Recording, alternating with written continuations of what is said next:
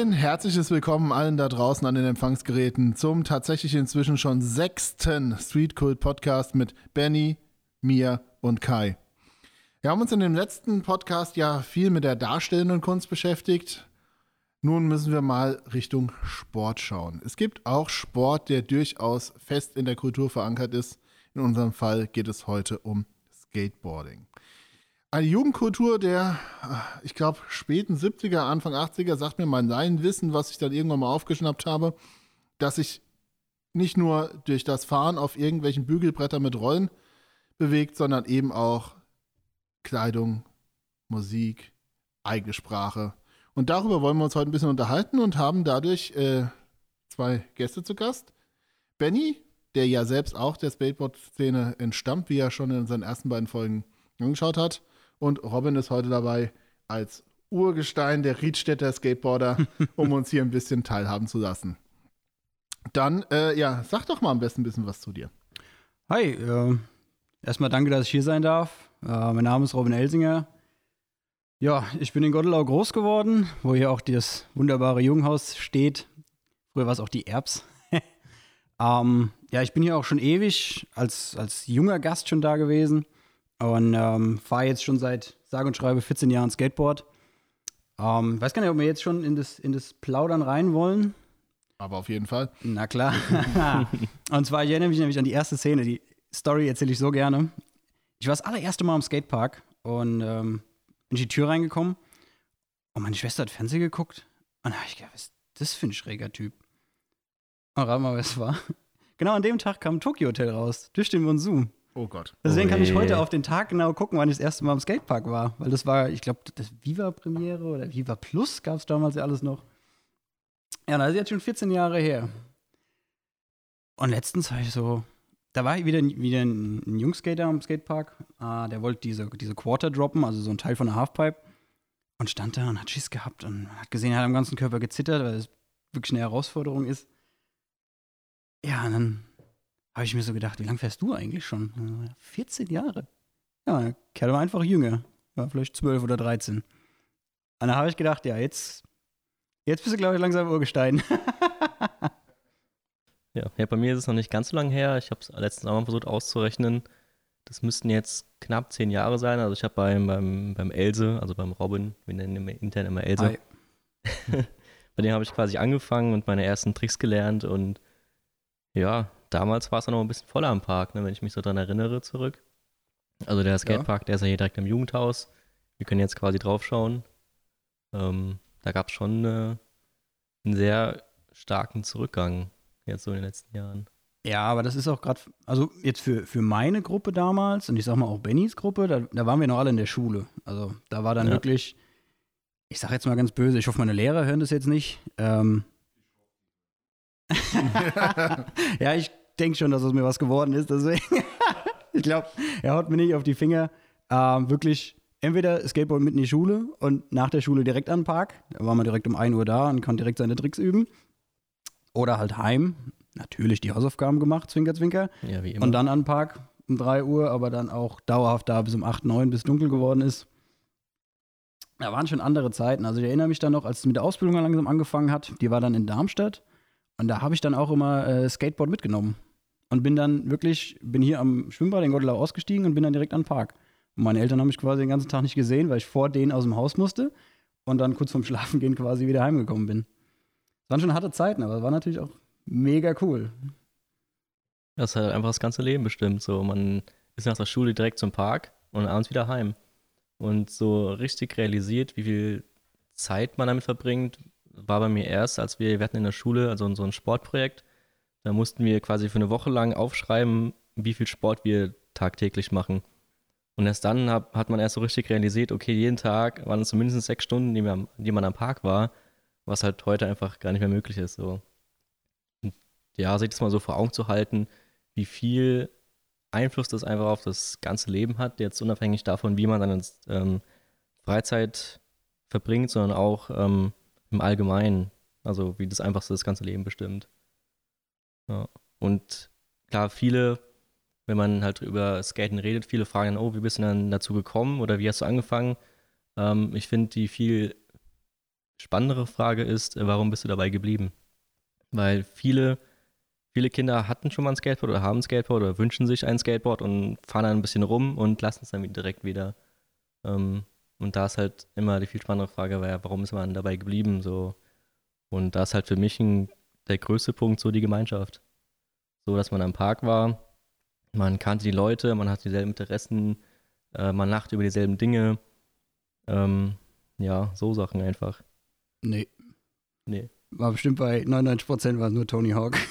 die Tony Hawk-Spiele. Ja. ja. das war immer der Grund, warum man angefangen hat. Ja, Tony Hawk wäre jetzt auch genau mein Stichpunkt gewesen. Das ist so das, was der Außenstehende auf jeden Fall zum Thema Skateboarding auf direkt vor Augen hat. Also meine gesamte Skateboard-Erfahrung beschränkt sich darauf, dass ich äh, Tony Hawks Pro Skateboarding 2 gespielt habe, glaube ich, fast bis zum Ende.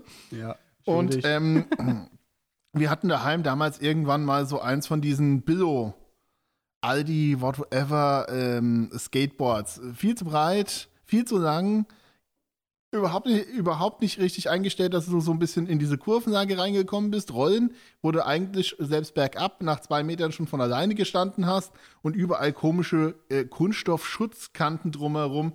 Also komplett irgendwie so Szeneprodukt aus den äh, späten 90er Jahren. Wie war es mit euch? Auf was habt ihr denn angefangen zu fahren? Also war das wirklich äh, irgendein echtes, klassisches, tolles Skateboard oder auch irgendwie sowas, was es mal äh, beim großen Discounter im Wühltisch gab? Also bei mir war es auch das 20 Euro Komplettbrett vom Karstadt. Das kam dann auch vom hier am Skatepark, die Bank runtergerollt und war nicht mehr bis zum Hallenpark fertig und da war das Board schon durch. Ähm, ja, ich glaube, so anzufangen, das haben viele gemacht und das ähm, ist halt einfach der einfachste Einstieg so. Oder gibt mir man ähm, von einem Kumpel ein altes Brett zum Beispiel aus allen alten Teilen irgendwie zusammengewürfelt, dass es gerade so rollt. Ähm, das waren so, so meine Anfänge. Ja, ich weiß noch, das war wirklich vorm, vorm ersten Skaten logischerweise.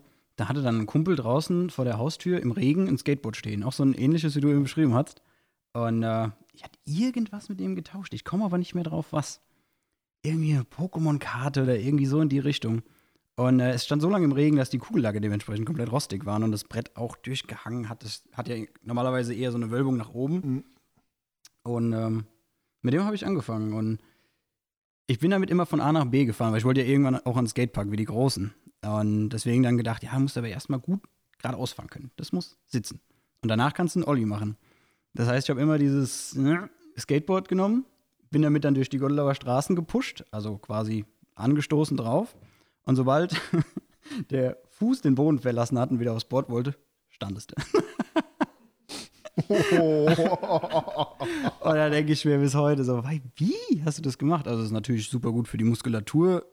Das Bordgefühl jetzt nicht so viel, weil Balance brauchst du im Stehen nicht so ganz.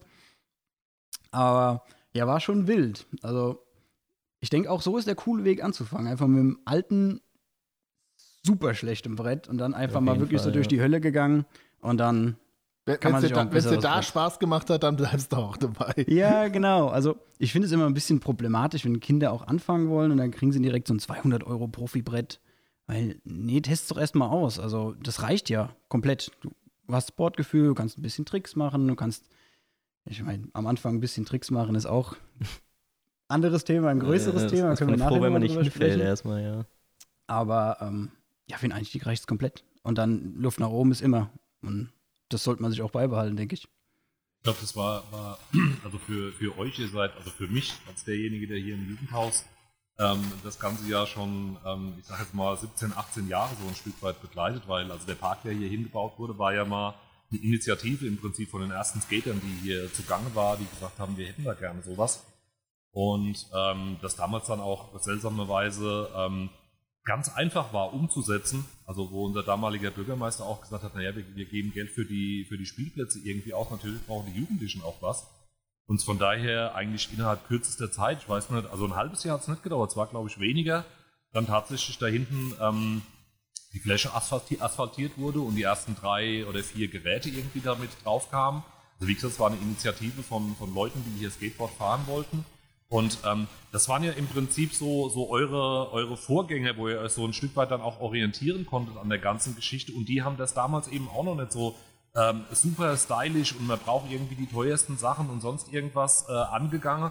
sondern da waren es wirklich einfache äh, Geräte, einfache Boards, wo wo es dann langsam so darum ging, naja, vielleicht fahre ich mal nach Darmstadt irgendwie und hole mir irgendwie da dieses komische Grip-Tape Neues, was ich drauf mache und dann im Jugendhaus dann irgendwie die, die Kugellager ausgebaut und hier was, hier was rumgeschraubt und da was rumgeschraubt, aber so, so ein Stück weit so dieses, ich sag immer so dieses Outlaw-Feeling so ein Stück weit auch, wir sind da irgendwie draußen und wir machen das und wir grillen dahin einfach. Und wenn die Bratwurst der, auf der Rasen fällt, dann, dann, wenn ich nach drei Sekunden aufgehoben habe, darf ich sie weiter essen. Also das war so dieses, dieses Feeling, wo es wirklich nicht darum ging, irgendwie die hipsten Schuhe, die, die tollsten T-Shirts und das toll gestylte Brett irgendwie da dabei zu haben, weil man sich das auch gar nicht leisten konnte. Und ich finde, die waren, waren so eine Art ähm, Vorbilder in der Genügsamkeit, so ein Stück weit. Also das, das anders wie heute, da muss die irgendwie glänzen, glaube ich, mit so einem teuren Brett. Das ist wichtig, dass das teuer ist, mhm. ob man es fahren kann, ist wurscht. Ähm, und da ging es tatsächlich um, um, um die Fahrereigeschichte und das war ja dann auch so das, wo, wo ihr zwei dann so als zweite oder fast schon dritte Generation so ein Stück weit nachkam. Und ihr habt ja dann auch den Skate-Contest weitergeführt, den ja auch diese erste Gruppe dann gemacht hat, da fünf Jahre lang ähm, Freunde einzuladen, sich so ein Stück weit präsentieren zu wollen, äh, zu zeigen, was man schon alles Tolles kann.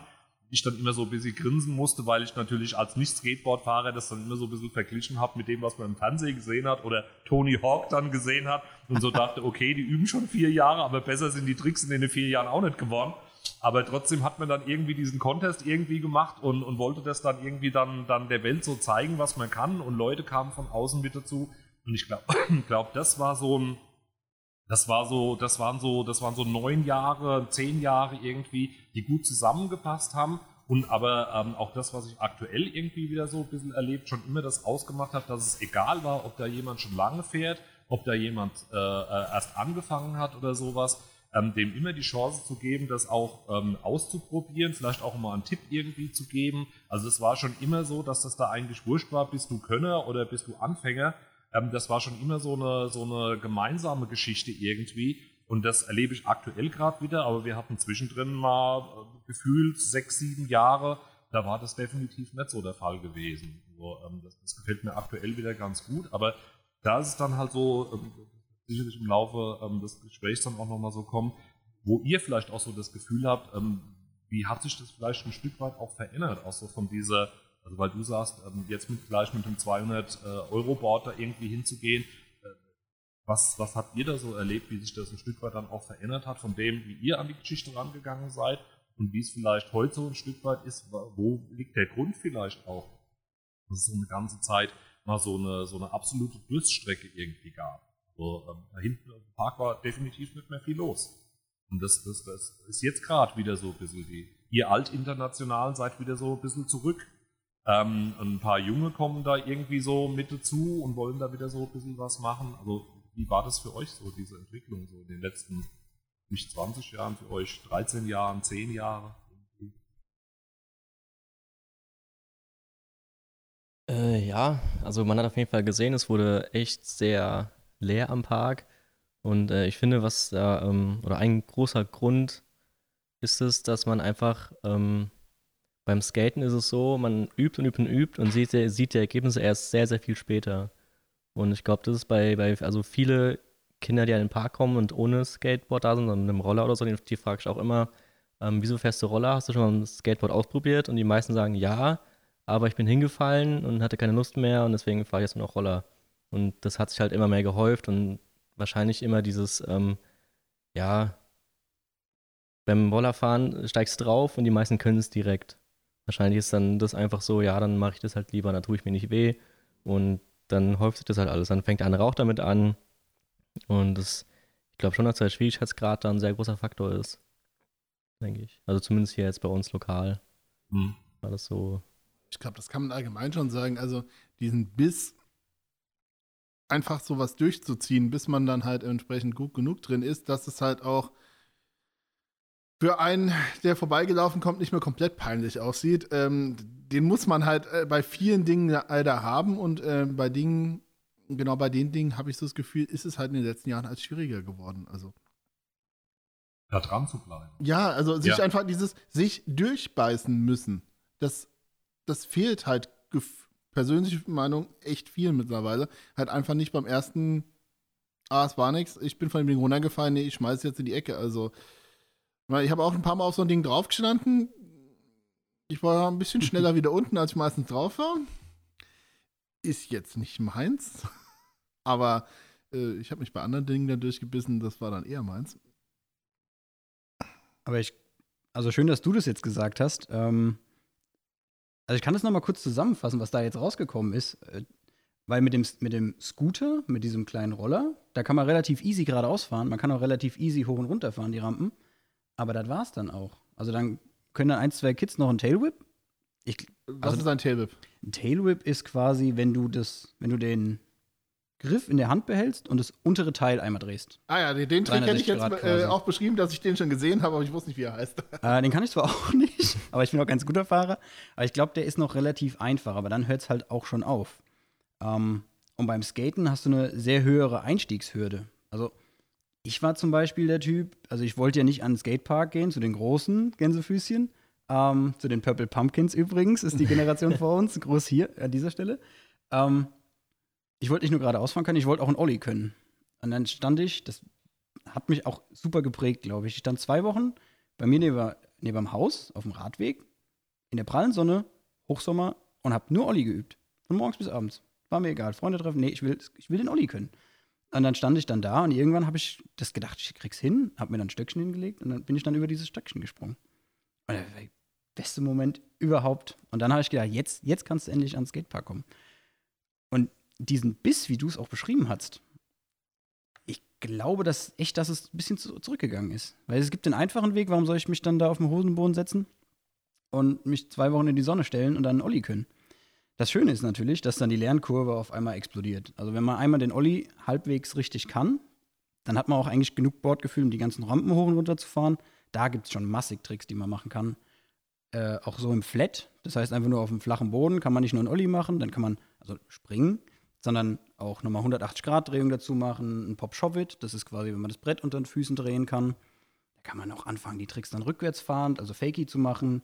Switch, das ist quasi, normalerweise ist der rechte Fuß vorne, dann macht man das alles mit dem linken Fuß vorne. Das ist so ein bisschen wie mit recht, rechts und links schreiben.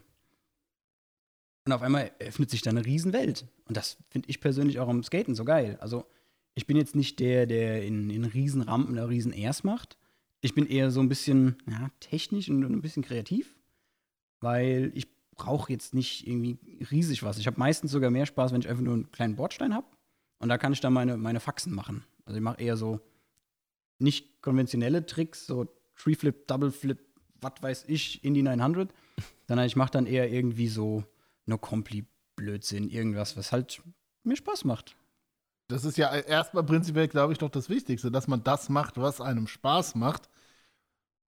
Nicht nur das macht, was andere irgendwie vielleicht meinen, sehen zu wollen, oder?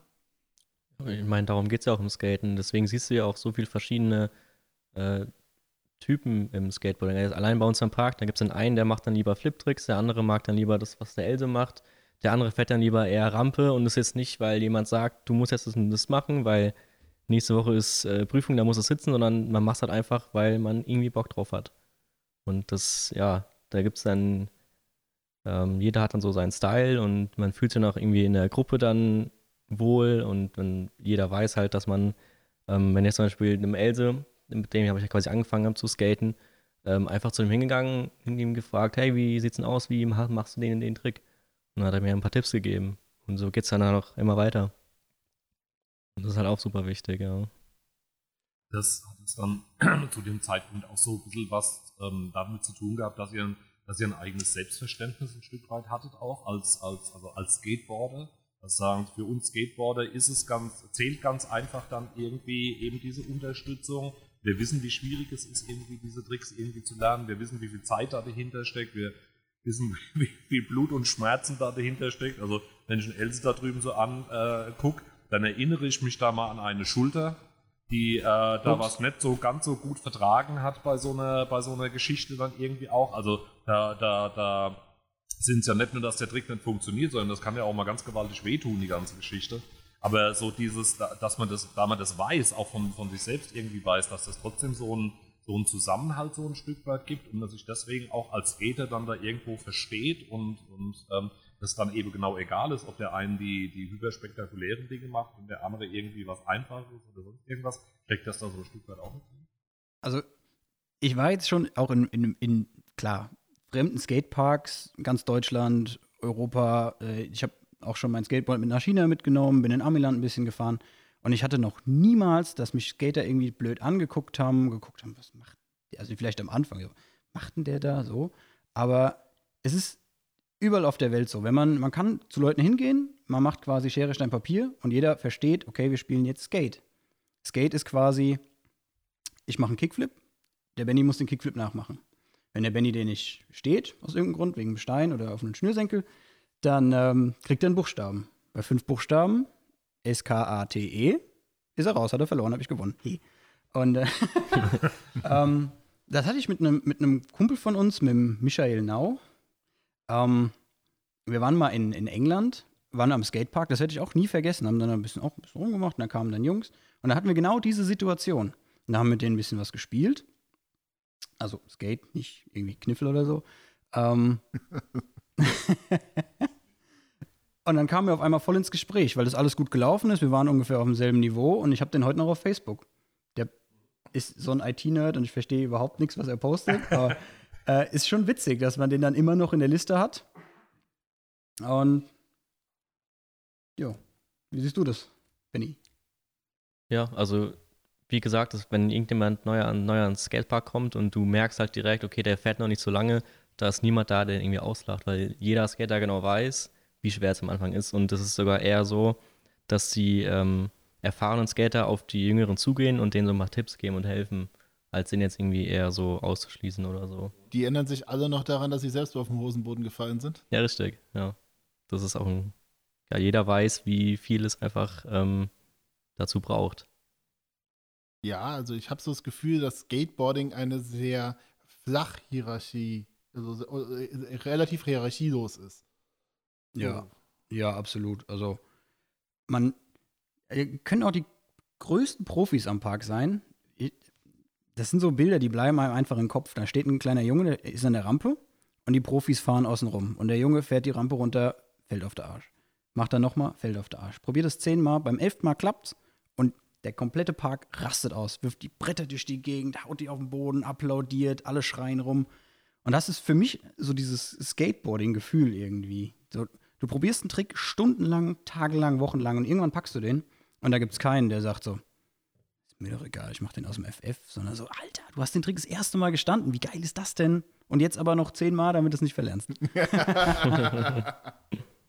ja, nee, also das ist schon das, ähm, was ich so als Außenstehender immer aus dieser ganzen Skateboard-Kultur so ein bisschen mitgenommen habe. Das andere, was ich ähm, irgendwie so mitgenommen habe, ist, äh, Skateboarder haben irgendwie immer kaputte Schuhe. Stimmt das, Klischee? Also ja. ich habe immer zwei. also ich habe einmal die, einmal die, die privaten, die, ich will jetzt sagen Business, aber äh, meine normalen Schuhe. Und dann habe ich noch meine Sportschuhe, meine Skateschuhe. Weil, ich sag mal, zur Hochsommerzeit, zu meiner Hochzeit, dann haben auch mal so 80 Euro DC-Schuhe oder Adidas-Schuhe, so also Markenschuhe, haben dann einfach mal so drei, vier Wochen nur gehalten. Das war aber Maximum. Ja, und da muss man halt ständig neue Schuhe holen. Und Weißt du, wo das herkommt, dass die immer kaputt sind? Vom Abstoßen? Weiß ich. äh, nicht nur. Also, es kommt immer ein bisschen drauf an, was man fährt. Wenn man meistens sieht man es ja, dass viele Leute Flips machen. Mhm. Und das ist ja, du hast oben das Grip Tape drauf. Das ist wie so, wie so Schmiergelpapier. Und dadurch, dass man dieses Brett, das war ja, am Anfang hieß es in Amerika ja auch, dass wir Zauberer sind, die Skater. Weil wie kann man denn ein Stück Brett vom Boden abheben können, ohne dass man selber irgendwie vom Boden sich abstößt. Geht ja nicht. Äh, geht ja in dem Prinzip, ich versuche es jetzt mal nur, äh, also ich gestikuliere jetzt hier wild. Ich, ich hoffe, ihr versteht es trotzdem. Äh, dass man quasi mit dem Brett hinten runterdrückt, dann, dann geht es ja vorne nach oben. Wenn man dann mit dem Hinterfuß ganz schnell wieder hochgeht und vorne so das Brett quasi wieder gerade zieht, durch dieses Schleifpapier, zieht sich dann der Bobbes wieder hoch. Und man steht horizontal in der Luft, also gerade in der Luft. Und das kann man dann natürlich noch mit Flips verfeinern, dass man das nicht gerade hochzieht, sondern ein bisschen schräg. Und damit kann man, dann fangen dann die Faxen an. Da kann man dann auch Double Flips machen, da kann man verschiedene Richtungen, was weiß ich. Und je kränker diese Flips sind, desto mehr geht es natürlich auf den Schuh. Umso mehr Arbeit musst du auf dem Schmirgelpapier sozusagen verrichten. Ja, ganz genau. und ähm, das ist der eine Punkt. Und der andere Punkt ist dann noch unten am Fuß. Äh, das ist dann tatsächlich entweder durchs, durchs Pushen, durchs Abstoßen auf dem Boden, auf dem rauen Boden, ähm, oder halt durchs Verstellen auf dem Brett. Also für verschiedene Flips muss man verschiedene Fußstellungen haben. Ich gestikuliere gerade wieder, das ist super lustig. Hm. Ähm, und da stellt man sich quasi von Position A nach Position B und juckelt da immer so ein bisschen auf dem Brett rum. und das geht natürlich dann auch an die Substanz der Schuhe, ne? Also damals zu meiner Schulzeit, ähm, wo ich noch auf äh, jeden Penny achten musste, wegen mal, mal nicht arbeiten, immer nur Taschengeld, ähm, da hat man sich halt schon genau überlegt, welche Schuhe holt man sich jetzt, weil die gingen auch immer schnell kaputt. Und man hat halt nur ein Paar. Und klar geht man dann mit kaputten Schuhen, dann, die muss ja, muss irgendwie Schuhe anziehen. Dann war es halt mit kaputten Schuhen in der Schule. Und alle gucken dich komisch an, aber die war das halt egal. Und dann kann ich mir an eine Situation erinnern, wo ich mit einem damaligen Kumpel noch, äh, der auch geskatet hatte, wir haben damals so versucht auszurechnen, was macht am meisten Sinn, so geldtechnisch. Sollen wir jetzt billige Schuhe kaufen, die aber dafür schneller kaputt gehen? Oder halt teure Schuhe, die länger halten? Das haben wir dann versucht auszurechnen und haben diskutiert. Und das war an der Bushaltestelle und da war irgendwie ein Mädchen neben uns, die hat am Ende so gemeint, ich habe Jungs noch nie so viel über Schuhe reden hören. Das fand ich sehr amüsant. ja. Ja, ja das, ist, das ist auch schön. Wobei das ja auch, also äh, weil du gerade Schuhe und, und, und Klamotten irgendwie oder sowas, ist natürlich irgendwann wurde die, die ganze Geschichte natürlich, also es ist natürlich auch Marketing und Verkaufen und, und sonst irgendwas. Also auch so, wo, wo ich dann so denke, ähm, hat, hat so dieses Erkennen vom, vom, vom Markt irgendwie, dass man da, dass man da potenzielle äh, Kundschaft irgendwie hat, die viel Geld ausgibt, hat das vielleicht ein, also zumindest, ich habe vorhin schon mal gefragt, so, so äh, fünf, sechs Jahre lang. Irgendwie hat das vielleicht auch so ein bisschen das so ein bisschen zerstört, irgendwie, als eigentlich mehr um diesen Style irgendwie ging und teure Sachen, deswegen teure Schuhe oder sowas, wenn man eigentlich weiß, äh, bei dem Sport halte sie eh nicht lang, aber trotzdem biete ich dann irgendwie Schuhe an, die 150, 200 Euro irgendwie kosten und die, die muss man halt eigentlich haben, weil sie toll aussehen.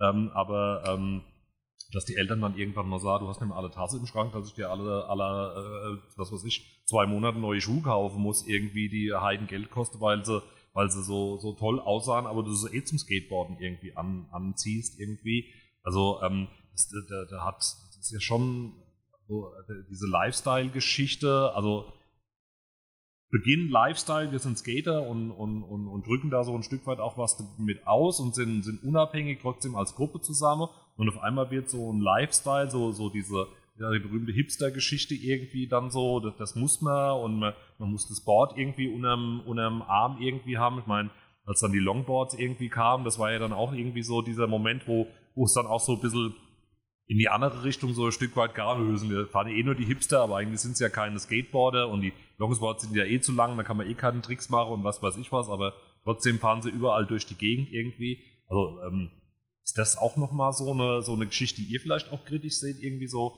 diese, ich sag jetzt mal, äh, der eine Lifestyle und der andere Lifestyle und das aber so dieses, diese, diese Marken und so diese Geschichte, dass das eine Zeit lang zumindest hatte ich so das Gefühl eher so die wichtiger war als der eigentliche Sport? Naja, das mit den Marken, das war eigentlich schon, schon immer so. Man hat ja als Skater immer gewisse Vorbilder, auch gerade mhm. so aus Amerika. Und wenn dann ähm, so die, die großen Skate-Videos rauskamen von irgendeiner coolen Marke oder irgendeinem Skater, den man halt mag, und man sieht halt, dass er diese Marke repräsentiert, dann mhm. war es halt schon unterschwellig so, oh, das sind aber echt coole Schuhe, die will ich auch haben. Mhm. Aber klar, die waren halt dann viel zu teuer damals gewesen. Mhm. Ähm, ja, und wenn es so Richtung Mode wir haben, glaube ich, jetzt weniger die Schuhe gekauft, weil sie schön aussahen, sondern eher wegen dem, dem Markenimage auch so. Ja, im Sinne von, okay. da steht irgendein Name drauf von einem Skater, den ich cool finde. Das war wichtig dann. Das war eher so das okay. Wichtige, ja. Weil man sich auch so ein bisschen mit dem identifiz identifiziert hat oder mit seinem Stil oder ähm, mit der Musik, die er in den Videos benutzt hat, zum Beispiel. Ja, ja. So ein bisschen wie es auch bei den Fußballern ist, dass dann die Kiddies die Fußballerschuhe gerne haben wollten, äh, war es dann auch bei den Skatern so ein bisschen zumindest das von den Vorbildern auch nachgeeifert wurde mit den Schuhen und sowas. Es war sicherlich auch nicht von umsonst. Also da der, der, der große Vorreiter, der Herr Titus, irgendwie, der, der die Geschichte irgendwie nach Deutschland gebracht hat und, und dann teilweise auch dann äh, zumindest da irgendwie äh, Anfang der 80er Jahre in die DDR dann auch gebracht hat oder sowas. Das war, war ja schon auch ein großer Konzern. Jetzt gab da in der Recherche sozusagen sehen, dass da mal auch ein paar Jahre lang nicht so gut lief, aber inzwischen dann, dann auch die Marketitus wieder, wieder angezogen hat irgendwie und das scheinbar irgendwie von seinem Sohn dann die Firma dann auch geführt wird. Und da, da, da, ging es ja auch so darum, ähm, durchaus dann auch das dementsprechende Equipment so ein Stück weit dann auch zu verkaufen. Und ähm, also wie gesagt, äh, natürlich nicht, nicht außen vor, aber klar ist dann auch nochmal so, mein, mein Vorbild trägt das und das. Das will ich dann auch haben, ähm, ist schon klar, aber muss man, finde ich dann, also so, ich, sehe immer so diese erste Generation, die eigentlich, ähm, also die Musik hat sich schon mal verändert, finde ich, was die, was die Skateboardfahrer anging. So in der, in der Anfangszeit, als das hier so losging und wir dann auch da, da ähm, Graffitis besprüht haben, weil das auch so zum, Skater, Lifestyle, Image so ein Stück weit mit dazu gehört hat. Da war schon ähm, mehr Punkmusik angesagt, so ein Stück weit in diese Punk und Hip-Hop. Ähm, aber so viele andere Sachen, ähm, die, die heute dann durchaus auch an Musik irgendwie laufen, dann noch nicht. Also von daher hat sich da, finde ich, auch so ein bisschen Style verändert. Ähm, also wie gesagt, dass die, die, die, diese Szene und ähm, inzwischen ja auch in Deutschland, wenn man sich überlegt, das ist, glaube ich, wie gesagt, Ende Anfang, nee, Mitte, Mitte der 70er irgendwie so in Deutschland. Jetzt haben wir 2021. Ähm, also, das sind drei Tage. Da seid ihr, da seid ihr Jungspunde sozusagen, solange wie es das hier irgendwie dann schon, schon gibt oder sowas. Aber ähm, da hat sich ja schon auch so ein bisschen was verändert. Und deswegen sagte ich halt vorhin, ähm, wird dann halt auch gegrillt und die Wurst fällt runter und man isst sie halt, weil das war so ein bisschen Punk-Style. Irgendwie scheißegal, die war zwar runtergefallen, aber man isst sie halt. Und ich hatte dann so, ich habe ja bösartig dann immer auch bei eurer zweiten Generation dann irgendwie gesagt, ihr seid die, die grillen wollen und dann aber ins Jugendhaus kommen und sagen, kannst du uns ein paar Teller und ein Besteck geben. Also das war so, das war, wo ich immer so bösartig dann gesagt habe, die, die, die erste Generation dahin, die habe halt irgendwann wild gegrillt und der Krempel wurde, ähm, die Wurst wurde aus der Hand gegessen und wenn sie runtergefallen war, war das auch kein Problem. Und die zweite Generation, die wollte dann schon an einem Tisch sitzen und wollte dann äh, das Steak und die Wurst irgendwie vom Teller runter essen. Ist auch nicht böse gemeint, aber ich lässt ja gerne. Und ähm, das war so damals so, so die erste Veränderung, die ich so festgestellt habe, dass ich trotzdem da so, so ähm, auch so das, die Herangehensweise so ein Stück weit ändert und der Musikstil hat sich geändert. Weiß gar nicht so richtig wohin, aber ähm, es war nicht mehr die gleiche Musik wie am Anfang. Ich glaube, auch mal eine Frage gewesen, wohin? Also ich kenne ja nur hier die lokale Szene aus Goddel, aus Golle. Uh, und die hören viel, ah, so, so Techno. Ich bewege mich jetzt auf dünnem Eis, mhm. ich keine Ahnung von Musik. Ja, irgendwas Elektronisches. Rette dich auf was Elektronisches. genau. Ja. Das und äh, mehr, so, mehr so dieser neumodische Ghetto-Hip-Hop, so Trap heißt das, glaube ich. So, so, so Cloud-Rap, Trap, so was ganz Langsames. Ja, so was Komisches. Und bei uns war es dann früher so Punk oder irgendwie so, ich sage mal liebevoll, auf die Fresse Musik. So ein bisschen ja. Druck dahinter und man fordert sich jetzt selbst. Ähm, ja, und ich glaube, das hat früher auch, also ich liebe dieses Beispiel mit der, oh, jetzt die Wurst auf den Boden gefallen, naja, ist doch egal. Ähm, ja, das, das fasst eigentlich so ganz gut zusammen, weil ich glaube, meine Generation war viel davon auch von, von Jackass inspiriert. Und Jackass ist ja irgendwie so dieses auf die Fresse und dieses, komm, wir gehen mal voll ans Limit. Und ein bisschen drüber hinaus. Ja. und ein bisschen bekloppt und mal wirklich das, Maximum ausreizen. Äh, ich glaube, da, da passt das ganz gut rein. Und das habe ich heute gar nicht mehr so am Park. Also ist wirklich immer so ein bisschen, ja, ich bin ein bisschen vorsichtiger oder so in die andere Richtung, so ein bisschen, weiß nicht. Das passt irgendwie nicht mehr so. Das heißt auch damals so ganz klassisch mit ohne Schutzausrüstung. Ja. Ja, das stimmt. äh, bei euch war keiner irgendwie der, der Ellenbogenschoner, Knieschoner oder sogar noch einen Helm auf hatte oder so irgendwas. Das, äh, ja, ob das jetzt gut war Na, oder ja, nicht. Klar, natürlich. Hat ihnen geschadet, mehr merkt's kaum. Bild, Bildcharakter. Ja, wobei, wobei, ähm, ich meine, ich bin da klar, die, die, die auch, auch Eltern heute sind dann natürlich dann auch so ein bisschen auf ähm, den Schutz ihrer Kinder dann so ein Stück weit bedacht. Und ähm, aber ich habe halt manchmal, ähm, ich sehe es eher andersrum und sage dann irgendwie, wenn du zweimal auf die ungeschützte, ungeschützte Hand gefallen bist, passt du beim dritten Mal auf. Wenn du äh, ständig dir nicht wehtust, weil du da gepolstert bist und da gepolstert bist und da gepolstert bist, lernst du nicht wirklich so ähm, mit so Sachen irgendwie umzugehen. Also von daher, ähm, es hat beides sein Für und Wider irgendwie, aber äh, ihr hättet, also die erste, die erste Generation hier und auch die zweiten, die ja so zumindest so angefangen hat, so, so deine Geschichte, ihr habt euch da, glaube ich, keine Gedanken darüber gemacht, ob ihr euch irgendeinen, irgendeinen Schutz ans Knie packt oder an der Ellenbohre und deswegen sage ich ja, da wird auch mal die Schulter angedotzt, ganz kräftig. Ähm, was vielleicht nicht unbedingt mit Schutzkleidung passiert wäre, aber das hat so ein Stück weit mit, mit dazugehört und ähm, wieder so, was er nicht umbringt, macht er nur härter. In gewisser Weise stimmt das ja tatsächlich Weise auch. Stimmt es. Auf der anderen Seite ist natürlich auch ein blöder Spruch, aber äh, das war so, ähm, das Schöne daran war, dass sich da nicht so wahnsinnig viel Gedanke darüber gemacht wurde und auch die Eltern hätten sich da nicht so wahnsinnig viele Gedanken darüber gemacht. Und deswegen sage ich halt auch so Style, heute, heute musst du dein Kind ausstatten und da ist der, der, der Skateboard-Beginner mit, mit Schutzkleidung und dem tollsten und dem tollsten Brett und sonst irgendwas, dann fangen wir mal mit 500 Euro an. Das habt ihr in drei Jahren ausgegeben, weil ihr euch neue Bretter gekauft habt, weil sie durchgebrochen waren, weil ihr neue äh, Grip-Tapes euch geholt haben und da, da Raid Slide in Darmstadt, das weiß ich noch, das war immer so, oh, wir fahren zum Raid Slide und holen uns dann irgendwelches irgendwelches Zeug oder und dann, so. Und dann hast du was Kleines für 2,50 Mark gekauft. Ja, so ein Stückchen und dann ist man da hingefahren und hat natürlich dann die neuesten Aufkleber gehabt und die hat man ohne aufs Brett irgendwie draufgeklebt und so, guck mal, ich habe den neuesten Aufkleber von Railslide und und äh, hat da irgendwie versucht, so ein bisschen stylmäßig irgendwie unterwegs zu sein. War, war einfach noch anders. Und ich habe hier ja auch noch so ein, so ein, so ein schönes Relikt irgendwie liegen. Ähm, äh, den, den, den selbstgedrehten äh, Movie, den Kleinstadtleben, The Movie, ähm, wo ja damals dann auch so diese, diese Lust ganz einfach bestand, äh, so als Gruppe irgendwie zu sagen, wir, wir wollen auch mal sozusagen unsere Fähigkeiten irgendwie auf Video, auf, auf äh, DVD bannen und dann wirklich tagelang irgendwie Stunden verbracht wurden und gefilmt wurde und zum 37. Mal der wieder nicht funktionierende Trick gefilmt worden ist. Und ähm, aber da, da, da war halt so, wie du auch vorhin sagtest, oder du sagtest, sechs Stunden war ich dann auf dem Park gewesen. Ja, das war normal. Und dann hat man sich am Wochenende getroffen und hat diesen blöden Film gedreht ist dann morgens um 9 Uhr nach Büttelborn gefahren, in den einen Kreisel, den es gab, und ist dann da drüber und, und, und, und dann, dann auf den nächsten Spot und dort irgendwas und dann hinterher geschnitten und ähm, irgendwann dann in der Präsentation irgendwie hier im Jugendhaus wurde dann der Film dann zum ersten Mal gezeigt. Also da ist so viel drumherum auch noch passiert, was zu dem eigentlichen Inhalt Skateboard gehört hat. Aber man hat noch ganz, ganz viele andere Sachen gemacht, weil das hat einem einfach Spaß gemacht. Man hat das mit vielen Leuten zusammen gemacht und, und, und wollte da am Schluss da irgendwie was haben. Vorhin haben wir ja auch gerade nochmal darüber und heute Heute sind es vielleicht dann zwei Leute. Der eine steht dann mit seinem Handy da und filmt dann irgendwie den einen Trick, den er gerade kann. Und schon schießt man es irgendwie über Instagram oder sowas raus und zeigt der Welt, guck mal, was für einen tollen mhm. Trick ich irgendwie kann.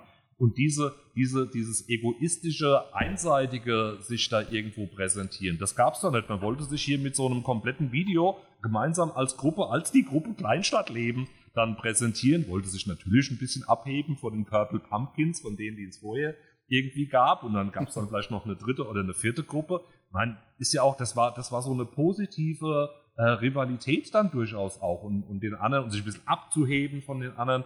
Aber das finde ich toll, wenn das so eine Jugendkultur irgendwie hat und die dann sagt, wir machen alle gemeinsam was, wir verstehen uns gut, aber trotzdem haben wir auch so ein bisschen, so ein bisschen Reibung. Mhm. Also das mit dem Video, ich glaube nämlich, das hat auch so ein bisschen was mit der Mode zu tun, weil als wir dieses Video gedreht haben, da gab es noch kein Instagram, da gab es noch kein, ich glaube, da gab es nicht mal Vimeo, das gibt es ja inzwischen auch nicht mehr, sondern äh, nur strikt einfach YouTube. Und deswegen haben wir dann diese, äh, an die ganzen Hörer, ihr könnt auch gerne Kleinstadtleben in YouTube suchen, da findet, von, äh, findet ihr von uns auch ein paar Videos. Mm. Und deswegen, als wir damals ein Skateboard gekauft haben, so mein erstes oder zweites, da hat man dann, ja, 200 Euro da gelassen, irgendwann konnte man es ja. Ähm, da hat man dann eine DVD dazu gekriegt. Das war der absolute Knaller. Oder wir sind auch mal nur nach Darmstadt, nur um ein Video zu holen, weil ansonsten konnte man das nirgendwo gucken. Das heißt, wir haben uns massig so DVDs gekauft für 20, 30 Euro, damals in der Schule. Also ich habe früh angefangen, Zeitungen äh, auszutragen oder in den Ferien immer noch gearbeitet von morgens bis, heißt, von morgens bis abends, von 8 bis um 2 oder 3, was man da darf, äh, damit ich mir sowas dann leisten konnte. Also ich habe wirklich für eine DVD gearbeitet. Und heute, ja, wird immer überall jeder gefilmt, überall lädt es jeder hoch und jeder kann es sehen. Also das ist halt auch so. Und da muss man natürlich immer auch schön aussehen. Mhm. Ich hatte teilweise Skateschuhe, die waren im Angebot, 20 Euro. Das waren so Circa-Schuhe, so globige Schuhe mit einer pinken Schnalle oben drauf. Und jetzt habe ich gefragt, warum ziehst du so Schuhe an? Ich habe die doch eh nur drei, vier Wochen. Und wer sieht mich denn? Ja. Also ist doch keiner am Skatepark, der, der mich dann auslacht, weil ich habe pinke Schuhe. Also mir doch egal. das ist genau dasselbe wie, wenn sich Leute ähm, Bretter holen, mit der, weil die Grafik unten so schön aussieht. Also macht in den ersten paar Jahren Sinn, weil dann ist es nicht so verschrammelt. Aber dann, nach ein, zwei Wochen sieht man sowieso nicht mehr. Also, wer lacht dich denn da aus? Ja, dann ist dann da keine Ahnung was drauf. Äh, ja, nee. Und, ähm, und deswegen fand ich auch dieses Video so, so mega cool, weil damit haben wir uns quasi zu, der mal, zu damaliger Zeit wie so ein Grabstein gemacht. Wir haben uns ein Video gemacht und da konnten wir DVDs verteilen. Und das war so unser Baby, war mega cool. Hat auch mehr, mega Spaß gemacht, das zu, zu drehen. Das haben wir mhm. auch zusammen im Jugendhaus hier gemacht. Mhm. Und haben sie auch hier geschnitten. War eine schöne Zeit. Ja, und es war halt das, wo ihr vorhin halt auch sagtest, also äh, wie lange das braucht, irgendwie Tricks dann, dann, dann zu stehen und, und zu können und sonst irgendwas, das, das Ding war halt auch nicht innerhalb von zwei Minuten gemacht. Und die Zeit hat man investiert, weil es einem das einfach wert war. Und ähm, das hat man in unserem, in unserem vorherigen äh, Podcast hat man das auch gehabt, aber das waren Erlebnisse, die man miteinander hatte und die man im Prinzip dann auch zehn Jahre später, wenn man sich mal wieder trifft, dann auch erzählen kann. Ja, das ist ja dieses ganze Subkulturige, was man ja dem Ganzen auch zu meiner Jugendzeit äh, sehr deutlich noch zugestanden hat, was sich gefühlt heute auch schon so ein bisschen in den Mainstream verwaschen hat, so böse wie es klingt, aber äh, das Graffiti ist heute nicht mehr schlimm. Ähm, die, äh, die Skater sind heute nicht mehr so wild, wie man so schön sagt. Ähm, war gefühlt damals von dem, was ich so als eher Außenstehender, ich habe es ja auch nur mitgekriegt über dritte und vierte. Meine ganzen Versuche in der Richtung waren ja alle eher etwas kurzlebig. Ich, ich habe mich mal im Inlineskaten versucht. War auch nicht so meins. War aber durchaus auch eine Erfahrung. Ähm, ich bin immer gerade aus vorwärts gekommen, mehr als auf dem Skateboard, aber äh, ich stand dann irgendwann mal, wir hatten ja in Merfelden ähm, in Skateanlagen, aber auch in Waldorf eine richtig große Halfpipe.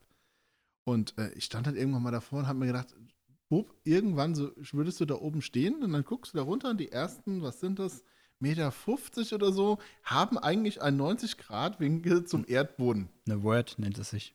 Vertikal, einfach ja. 90 Grad nach unten. Und ja. da, da, da fahren Leute runter. Und die tun sich dabei nicht mal weh am Ende, sondern das geht irgendwie gut. Du bringst dich doch um.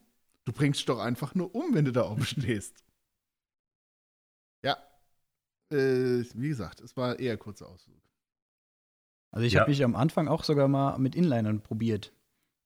Aber das war auch so eine Woche, weil das war auch so ein Punkt, da konnte man halt nichts machen. Da kann man dann irgendwann die Rampen hoch und runter fahren. Da kann man vielleicht 180 machen. Ja, aber dann? Also dann fängt man da mit Backflips an. Oder? Na, nee, und dann habe ich dann irgendwann ein Skateboard in die Hände bekommen und das, das war dann eher meins. hm. Ja, äh, weil meine Jungs haben dann sich dann eher so ans Grinden gemacht und sowas, die mittleren Rollen durch kleine ersetzt und Aluschiene dran und dann äh, waren Handläufe und ähm, Bürgersteige und Parkbänke äh, hoch im Kurs.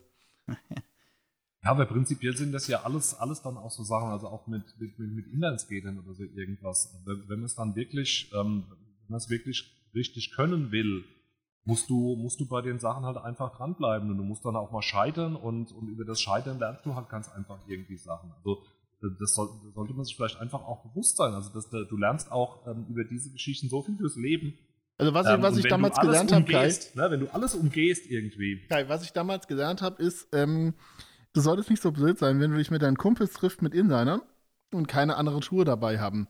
Weil in so einem klassischen Regionalbahnwagen, also die alten mit diesen Drucklufttüren, wo mhm. du noch zwei Stufen vom Bahnsteig hochgehen musstest, in Inlineskates einzusteigen, ist eine ziemlich beknackte Idee. Mhm. Das ja. geht echt nicht gut und drinnen ja. wirst du vom Schaffen noch angeschissen, dass du im Zug eigentlich gar keine Inliner anhaben darfst. Ja.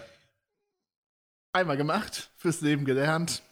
Hast ja, also, das war nur was ganz Praktisches irgendwie, aber so insgesamt halt ganz einfach. Das, das ist ja so diese, diese Geschichte irgendwie, wo ich so, es muss alles gleich sofort funktionieren. Ne? Mit dem Roller, wie du ja gesagt hast, man stellt sich auf den Roller, fährt hoch und runter, alles wunderbar. Und bei dem anderen muss ich, nee, wenn man wirklich irgendwo weiterkommen will, so, will, so ein Stück weit, dann ist wirklich Skateboard ist, ist wirklich so, so ein Synonym dafür, wie, wie viel Zeit man da investieren muss, um, um was Neues zu lernen, um das zu können, aber dann zu erleben, wie toll das ist, wenn man es tatsächlich das erste Mal geschafft hat und dann ein zweites Mal geschafft hat.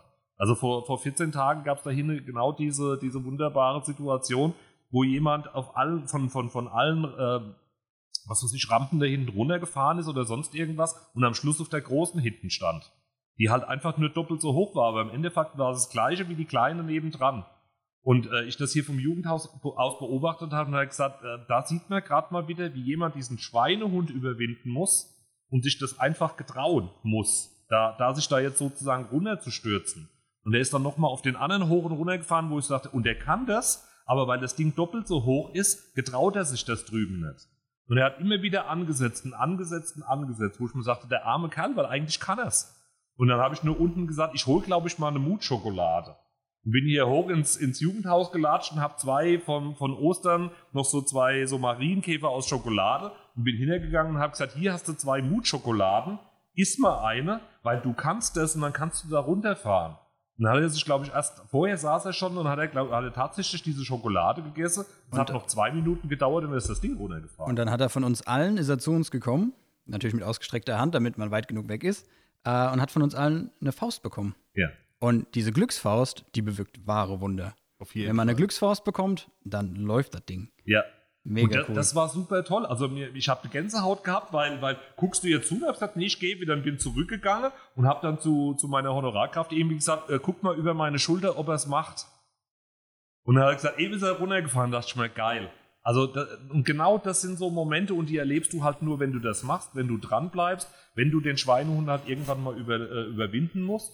Und äh, der ist dann zwei Tage später ist er draußen nochmal vorbei und hat gesagt, danke nochmal für die Schokolade.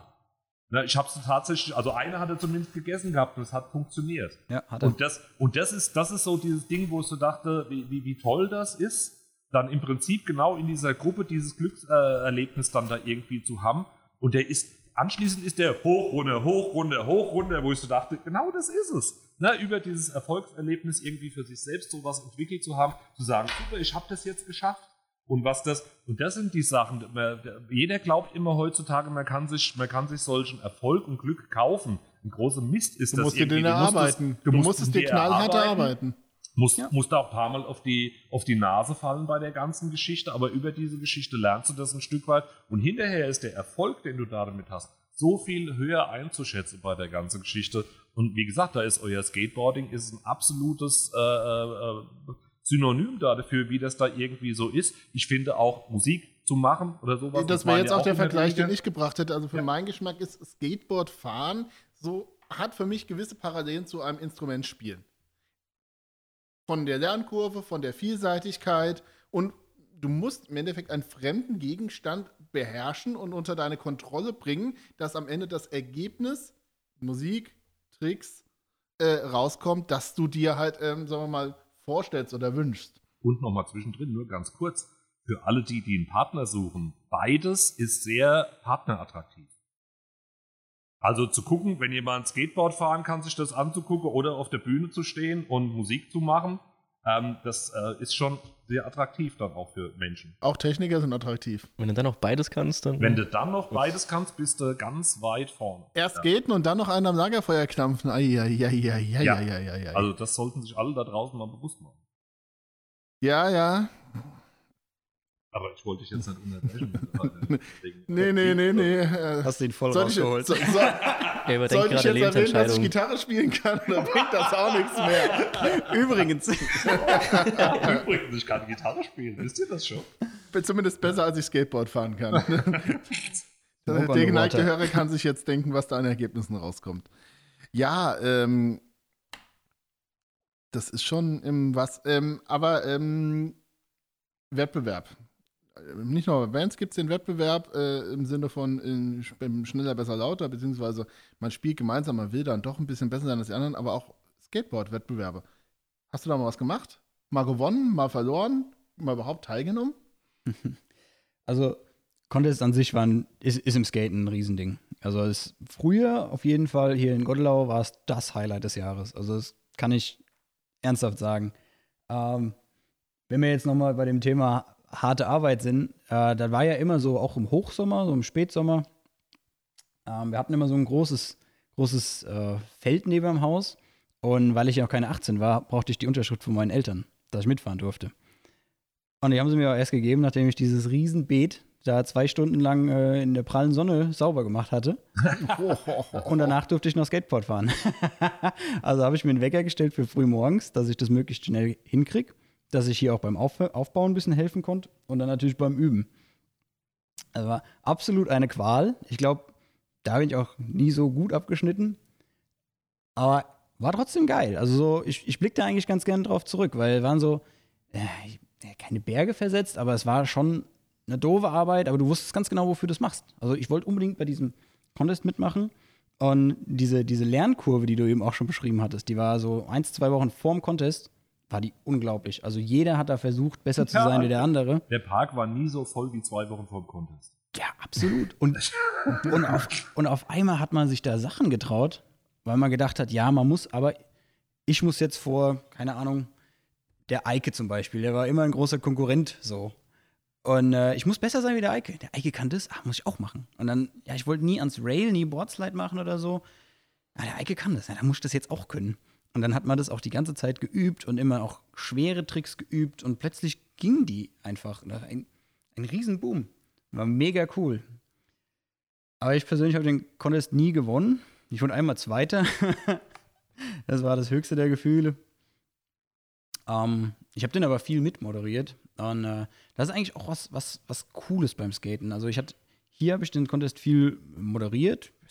Sechs, sieben Jahre vielleicht. Das kommt ganz gut hin, denke ich.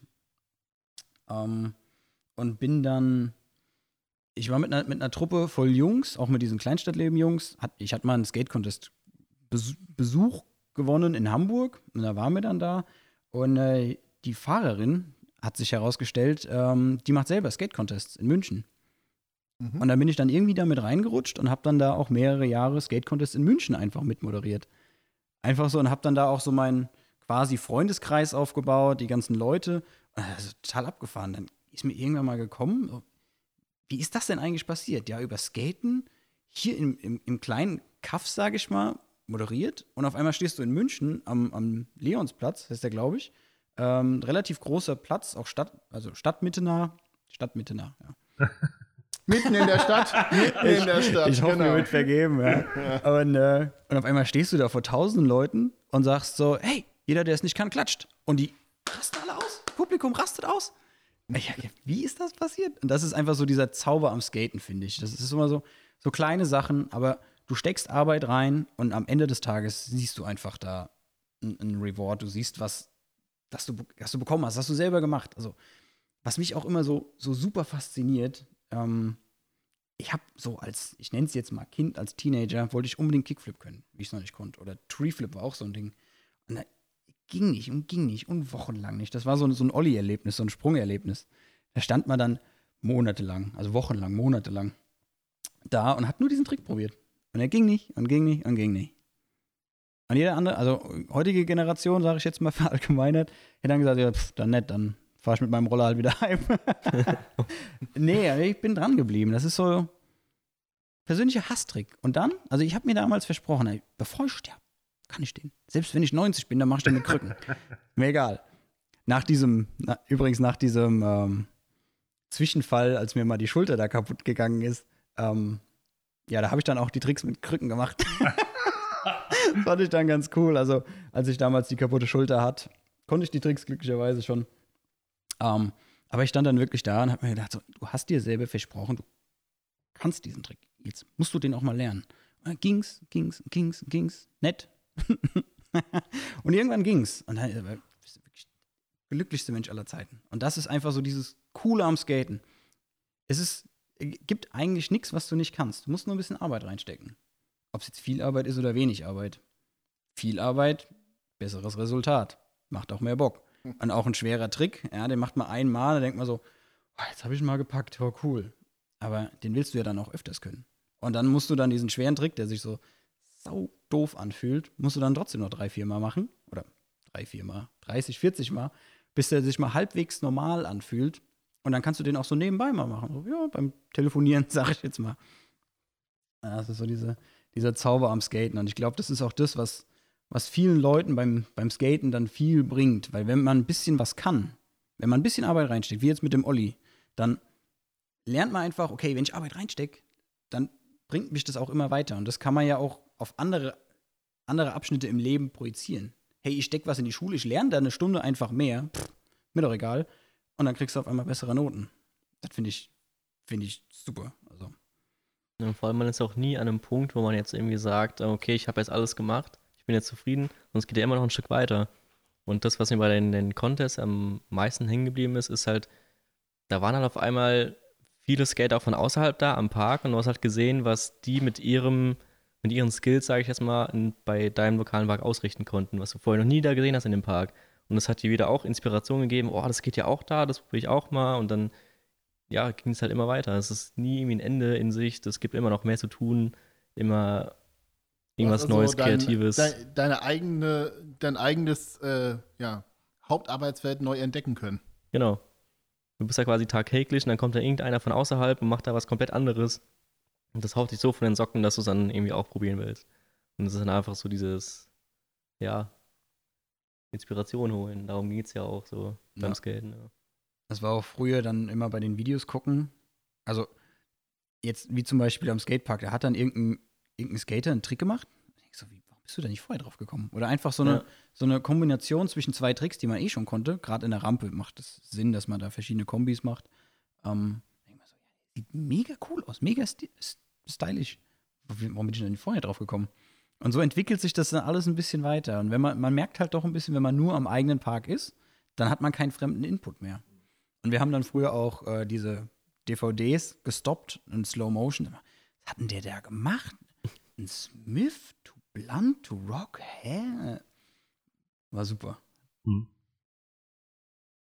Was ich immer witzig finde, sind immer diese 100.000 Begriffe, die in Außen stehen, da immer so was was spricht er? Also wie die so eigene Fremde, Fachsprache. Das ist wie so, wie so eine Fremdsprache irgendwie, aber ähm, gehört auch noch mit. Ich, ich finde, das gehört auch so zu diesem Style so mit dazu, dass man so seine eigene Sprache. Da, bi, da bin ich hat, wieder ne? froh, dass ich auf meine solide Grundbildung aus Tony Hawks Pro Skateboarding zurückgreifen kann. ja.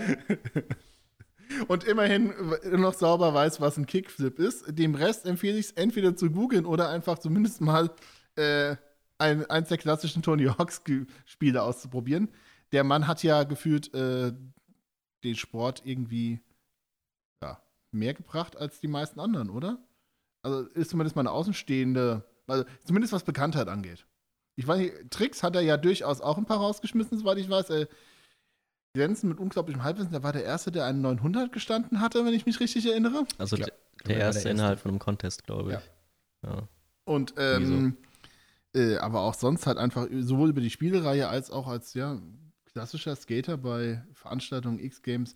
Damals liefen auf MTV noch die X-Games. Die habe ich dann zumindest geguckt. Ja, das war, das waren Riesenevents, ja. so ein Stück weit. Ja, ja, das also das schon auch, auch für, für Nicht-Skateboard-Fahrer und äh, eben nicht, nicht Verrückte war das schon verrückt, was du da gesehen das, hast. Das war noch bevor. Aber nicht nur die Skateboard-Fahrer. Also die BMXer, die da unterwegs waren und was weiß ich was. Irgendwie. War nicht weniger durch. Das war, das war noch die Zeit, bevor so ein österreichischer Energy Drink alles revolutionieren wollte. ja, ja, das, das auch. Ja. War gefühlt noch die gute Zeit. Ja. Ja, also, ähm, aber ich glaube, ich glaube, das war auch sowas, also als diese X-Games dann irgendwie im Fernsehen auch, ich sag jetzt mal, im frei zugänglichen Fernsehen irgendwie zu sehen waren, ich glaube, das war schon auch nochmal ein Anreiz für Leute, irgendwie zu sagen, ich will auch Skateboard fahren oder sowas. Also da sind wir wieder bei den Vorbildern, glaube ich. Das waren zwar riesige Vorbilder und ähm, ich sage ja, also wer, wer das macht, der ist ja auch verrückt. Aber auf der anderen Seite halt schon wahnsinnig spektakulär und, und ich glaube, das, das, das ist da. Also ich habe natürlich, klar, Tony Hawk kennt ja so ein Stück weit jeder. Dann, ihr habt das ja auch im Jugendhaus dann, glaube ich, die, die, die Version dann äh, als Videospiele dann auch gespielt. Da habe ich nur mal gedacht, war das eigentlich der einzige? Dann hab ich, bin ich nur noch über diesen komischen Rodney Mullen bin ich dann irgendwie noch, noch, noch äh, gestolpert, der scheinbar auch in dem, in dem Bereich irgendwie einer der richtig guten dann da so ein Stück weit war. Ähm, Man könnte jetzt wieder den, den Brückenschlag zum vorhin erwähnten ähm, Jackass machen. Äh, Bam Margera war auch ja. ein großer Skater. Na klar. Und äh, ja. danach äh, ein internationaler irgendwas da. er hatte vielseitige Talente, sagen wir mal so. Ach, du meinst Viva la Bam. Ja, äh, und auch seine ganzen anderen Sachen. Also, ähm, der Mann ist ja durchaus in all seiner Verrücktheit durchaus talentiert. Das muss man ihm ja gnadenlos zugestehen. Ja, und äh, tatsächlich fallen mir nicht mehr viel mehr Namen ein, die es Ja. jetzt so in den allgemeinen ähm, gesellschaftlichen Kontext ja, also, geschafft haben. Wie gesagt, also ich denke immer so, auf, auf deutscher Seite war es einfach der, der, der Titus, der das halt so ein Stück weit, ähm, hier in Deutschland zumindest dann so ein Stück weit hatte, wobei ich immer dachte, der heißt tatsächlich irgendwie so, ich habe das aber aufgeschrieben, der hat ja tatsächlich so einen, so einen richtig bürgerlichen Am Ende die meisten doch, oder? Äh, Namen, der heißt tatsächlich Eberhard Dittmann. Ähm, ja, also äh, das sollte man vielleicht auch einfach nochmal, wer, wer, wer es irgendwie am Suchen ist, ähm, das war, war das hier so. Und, aber wie gesagt, und weg von diesem, von diesem amerikanischen und ähm, X-Game und riesengroß, ähm, finde ich halt, äh, wa- wa- was, was ich mir halt dann damals, das war glaube ich, wir haben vorhin überlegt, war das, war das mit der zweiten oder war es mit der ersten Generation, war aber auch dieser, dieser Film, wie die, wie die Skateboard-Geschichte halt so in die DDR so ein Stück weit gekommen ist. Und da kann ich auch einfach nur sagen, also wer da Lust hat, mal so, so, so reinzuschnuppern, um, um mal so, ich sag jetzt mal so, dieses Feeling so ein Stück weit dann auch zu kriegen, und das hat ja auch eine Bedeutung gehabt, sollte sich den Film einfach so ein Stück weit mit angucken, wo der Titus dann auch wohl mitgespielt hat. Und das ist ein, ein Film von, von 2013, This Ain't California. Ähm, hört sich, Oh, überhaupt, nicht, noch, hört sich ja. überhaupt nicht nach DDR an. Ähm, aber da ging es halt so ein Stück weit darum, wie, wie die Geschichte halt, äh, dieses, dieses rollende Brett dann in die DDR dann, dann gekommen ist und was das für die Jugendlichen auch dort so, so an, an, an Inhalt und Bedeutung gehabt hat, finde ich dann auch immer noch mal ganz schön, weil das ist halt total runtergebrochen. Es geht nicht um, um, um, um um High-End und, und, und so Geschichten, sondern, sondern wirklich so, so ganz bodenständig irgendwie und trotzdem viel Ausdruck irgendwie mit dabei. Also das finde ich dann auch nochmal schön, wenn das so eine, so eine Szene auch äh, kann. Gefühl, gefühlt war ein zweiter großer Schlag medialer Art äh, aus meiner Sicht ähm, ein gewisser Herr Marty McFly. In, äh, zurück in die Zukunft, der ja auch äh, gefühlt äh, neben dem Rock'n'Roll auch mal kurz das Skateboard in der Vergangenheit erfunden hat, um in der Zukunft dann etwas rollenloser unterwegs zu sein. Ja.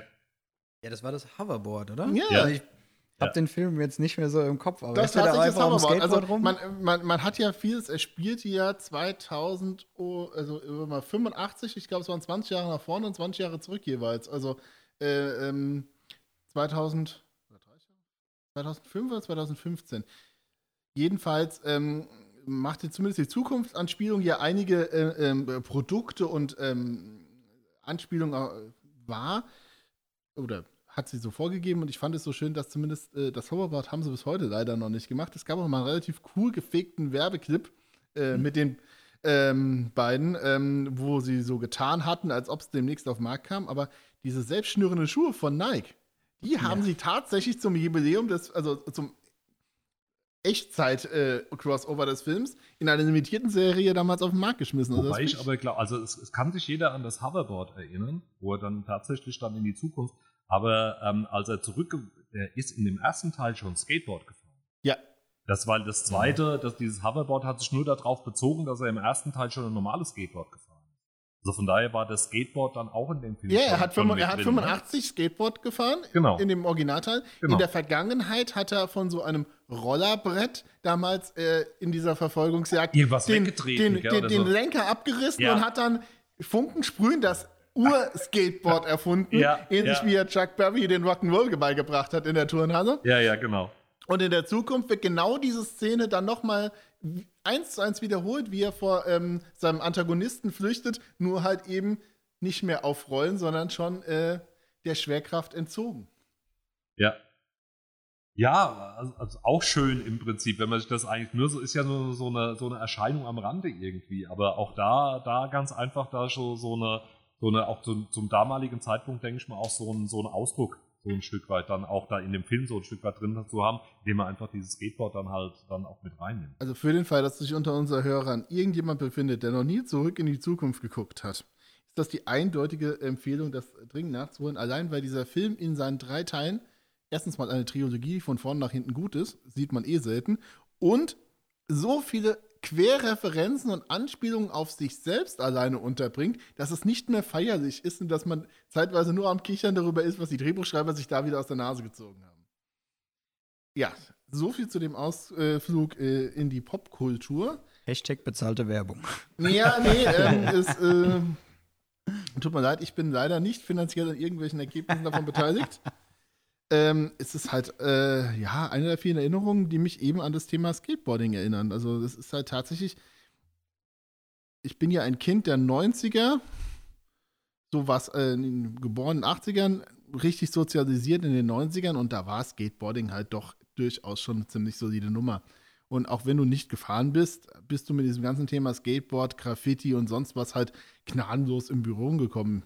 Auch äh, im Kleinstadtleben von unserer Größenordnung, auch eher, wenn man irgendwo außerhalb der Metropolen wie Frankfurt, da Hamburg oder Berlin gelebt hat, war das dann doch schon so eine feste Institution.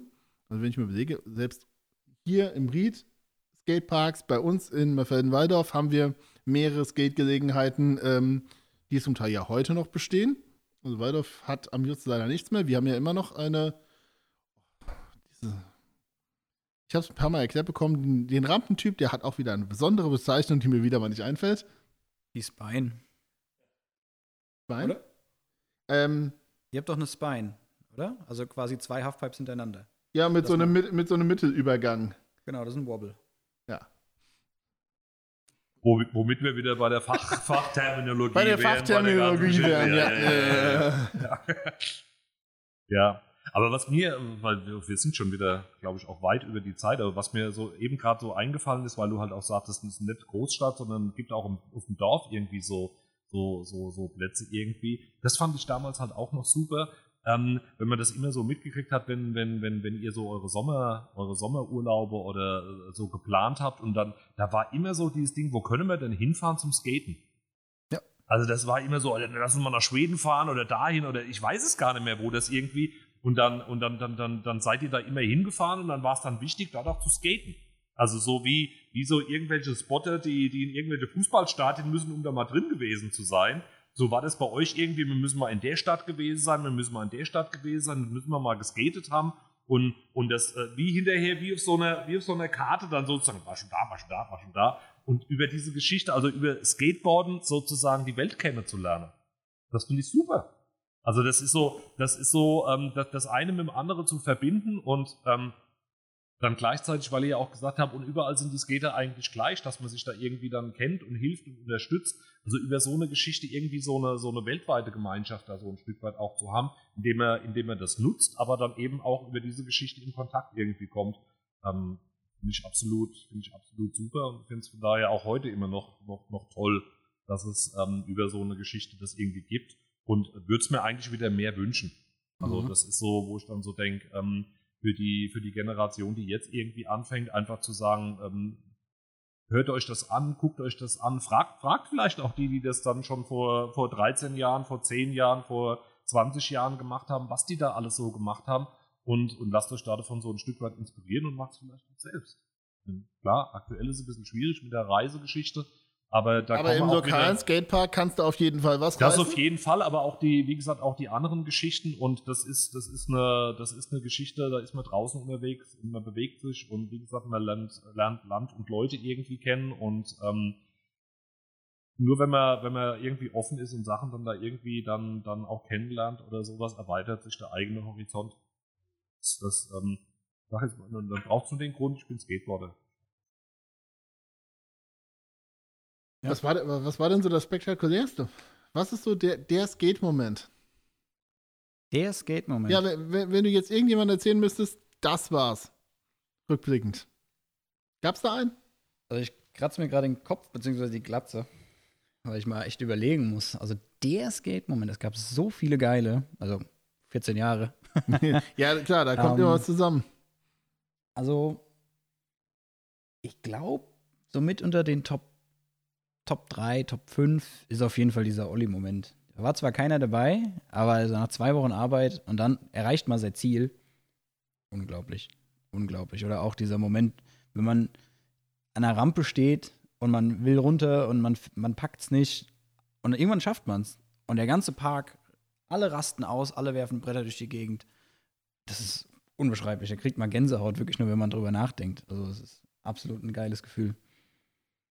Klingt dann von außen immer so unspektakulär, ne? Aber bei mir war es auch auf jeden Fall hier in Gondlau am Skatepark die große Quarter einfach also runterfahren. Da habe ich auch damals mit, mit Markus zusammen den ganzen Tag mich versucht dran zu trauen, immer oben hingestellt, so, ah, viel zu hoch, nein, doch nicht. Und das war halt, und dann am Ende es geschafft zu haben, das war einfach, das war alles. Das war genau dafür macht man das halt. Ja. Wer mit der Schokolade Dann wäre es vielleicht Ja, schneller dann- gegangen, ja. Ich, ich bin der Meinung, man sollte sich ungefähr so zwei Stunden am Tag neben die ganze Geschichte mit Schokolade stellen. ja. Was auch, ein, was auch zu, zum Skaten halt dazugehört, ist nicht nur, das, nicht nur das Skaten an sich, sondern das davor, das währenddessen und danach, das zusammen in der Gruppe sein. Also eins von den geilsten Momenten, glaube ich, da sind wir dann mal, da war es auch im Hochsommer, waren wir fertig mit Skaten, also körperlich und einfach geistig auch. Und dann sind wir ins Feld und haben dann gesehen, da sind die Rasenspringer an. Und dann haben wir uns dann da quasi in de, zwischen den, den Spargelhügeln, die waren komplett nass, komplett schlampes. Und wir haben uns da dann reingeworfen und haben uns da drin dann in dem, in dem Matsch gesuhlt. Ja, alte Wetze waren die auch schon immer, ja, das stimmt. Also- das gehört aber gefühlt auch ein bisschen dazu. Aber ich habe letztens die Bilder wieder gesehen und habe gedacht, wie geil war das denn? Also wir haben uns da einfach in dem Schlamm gesuhlt. Halt nur in, in Buchse. Und dann konntest du danach einfach die Buchse ausziehen, dann konntest du dich wieder anziehen, konntest dich ins Auto setzen und wieder heimfahren. Aber das war mega geil, weil solche, solche bescheuerten und beknackten Ideen, super geil. Ja, die sind es, glaube ich, ganz oft. Rückensachen, die auch am besten irgendwo hängen bleiben und die das aber auch zum Ausdruck bringen.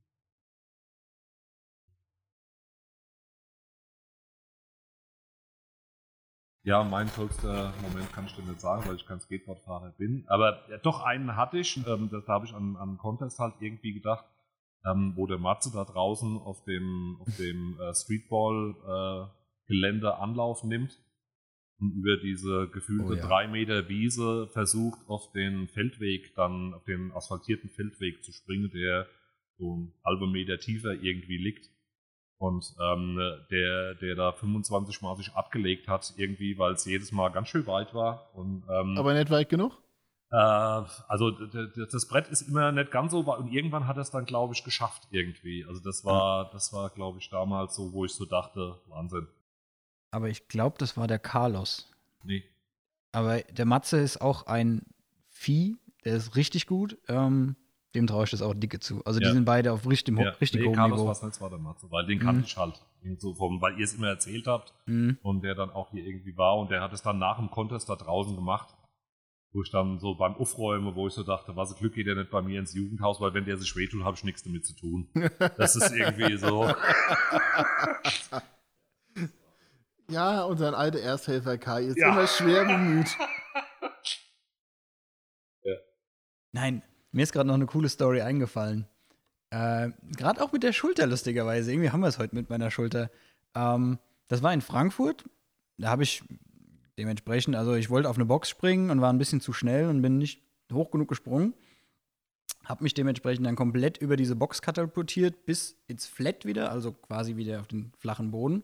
Und habe mir dementsprechend dann das Schlüsselbein richtig schön kaputt gemacht. Ähm, mir, ist dann, mir ist dann ein Kumpel, der Eike, der ist dann mitgekommen ins Krankenhaus. Wir sind dann nämlich letztens wieder drauf gekommen, da kommen uns aber die Tränen. Ähm, da haben sie mich dann gefragt, ja, können Sie denn das T-Shirt ausziehen? Habe ich dann gesagt, so, muss ich? naja, äh, ja, also eigentlich schon. Dann nicht. Und das ist, ja, das glaube ich, auf jeden Fall mit unter den Top 3. Das ist auch ein geiler Moment. Hat eigentlich nicht viel mit dem Skaten zu tun, aber ist auf dem Skate-Trip entstanden. Ach so, und ich habe dann meine Mutter angerufen und habe gesagt, Mama, ich habe was mitgebracht aus Frankfurt. Ach ja, was denn? Blumen? Blumen? Nee, ich habe mir Schlüsselbein gebrochen. Sorry, Mama. Ja. Schlüssel beim Bruch ist auch eher uncool. ja, aber passiert. Daher. Gehört dazu, ne? Vor allen Dingen dann, wenn du dir das Schlüsselbein brichst oder allgemeinen Knochen und du bist so skateverrückt und bist jeden Tag da. Und wenn du einen Tag nicht da bist, dann brennt dir das Herz. Also vor Trauer. ähm, und dann musst du sechs Wochen, acht Wochen Pause machen. Oder schlimmer, wenn du dir die Bänder reißt und du weißt ganz genau, du kannst in zwei Wochen wieder, aber du solltest nicht, weil dann sind sie für immer kaputt. Weil dann brechen sie wie, wie Glas. Das ist das Allerschlimmste. Du weißt, du kannst, aber du musst trotzdem da hocken. Also musst daheim sitzen, Playstation spielen, X-Games gucken, DVDs gucken, irgendwas. Aber du darfst halt nicht dann da irgendwelche Tricks machen. Und das ist wirklich, das ist wirklich schlimm. Naja, dann beenden wir einfach mal einen Podcast mit, äh, mit, mit, mit, schweren Verletzungen. Ähm, ja, aber ähm, wie gesagt, da sollte man sich, glaube ich, nicht davon abschrecken lassen. Irgendwie, das ist in, jedem, in jeder Sportart kannst du dir irgendwo eine Verletzung holen, das kannst du beim Joggen holen oder sonst irgendwas. Sollen schon soll von der Couch aufgestanden sein, hat einen Bänderriss. Ja, auch das, das kann durchaus passieren. Ich, ich hoffe einfach mal, ähm, dass alle da draußen, die jetzt dem Skateboarding-Podcast gefolgt sind, so ein bisschen ein Gefühl dafür entwickeln konnten, ähm, was da alles so, so schon war, aktuell ist und vielleicht an Möglichkeiten dann auch ähm, in Zukunft irgendwie so bestehen werden. Es waren ein paar Anregungen dann auch mit dabei, vielleicht auch selbst mal zu gucken, irgendwas so ein bisschen umzusetzen. Ähm, zumindest vielleicht mal mit Interesse an so einem Park vorbeizulaufen, wenn man da ähm, die Verrückten sieht, die auf ihren Brettern stehen und da irgendwelche Tricks machen, um sich das vielleicht auch mal anzugucken. Allein das macht schon Spaß.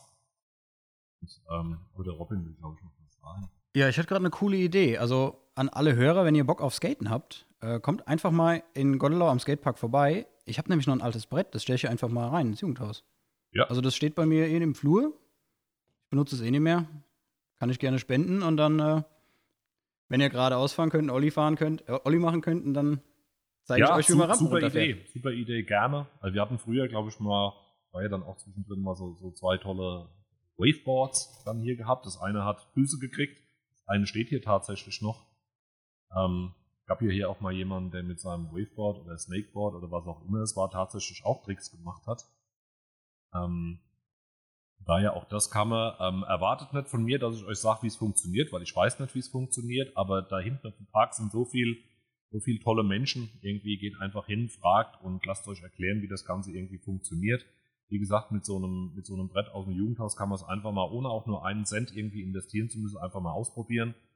Und wenn euch das Ganze dann so ein bisschen ähm, angefixt hat irgendwie und ihr sagt, ah, will ich mehr, dann vielleicht auch einfach die, die Jungs und Mädels, die da hinten, hinten unterwegs sind, einfach mal nach einem, nach einem guten Brett fragen. Also die haben ja auch Erfahrung dann damit und ins Gespräch kommen und von daher ähm, einfach die Zeit nutzen und auch ein bisschen bewegen und ja, neue Menschen kennenlernen.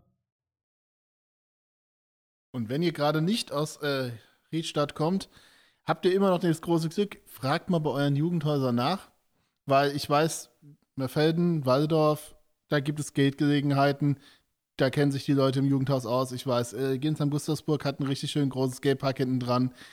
Viele andere Jugendhäuser und ähnliche Einrichtungen haben das auch. Also wenn es euch in den Fingern juckt und ihr nicht wisst, wohin, ist das ein guter Anlaufpunkt. Entweder zum Zuschauen oder zum Selbstausprobieren. Und wenn einer seinen ersten Trick geschafft hat, der habt es gehört, anständig applaudieren und alles, was man in den Händen hat, hochwerfen. Gut, dann, dann ja, danke euch beiden. Na klar. Bleibt dabei. Tut euch nicht weh. Und bestimmt irgendwie hier auf diesem Sender genau. irgendwann mal wieder hören. Bleibt uns nichts anderes übrig, als unsere Hörer in einen schönen Morgen, einen entspannten Nachmittag oder einen sanften Abend zu schicken. Wir hören uns. Das war die Folge Nummer 6. Wir haben das halbe Dutzend voll. Lasst es euch gut gehen, bleibt gesund. Ciao. Tschüss. Tschüss.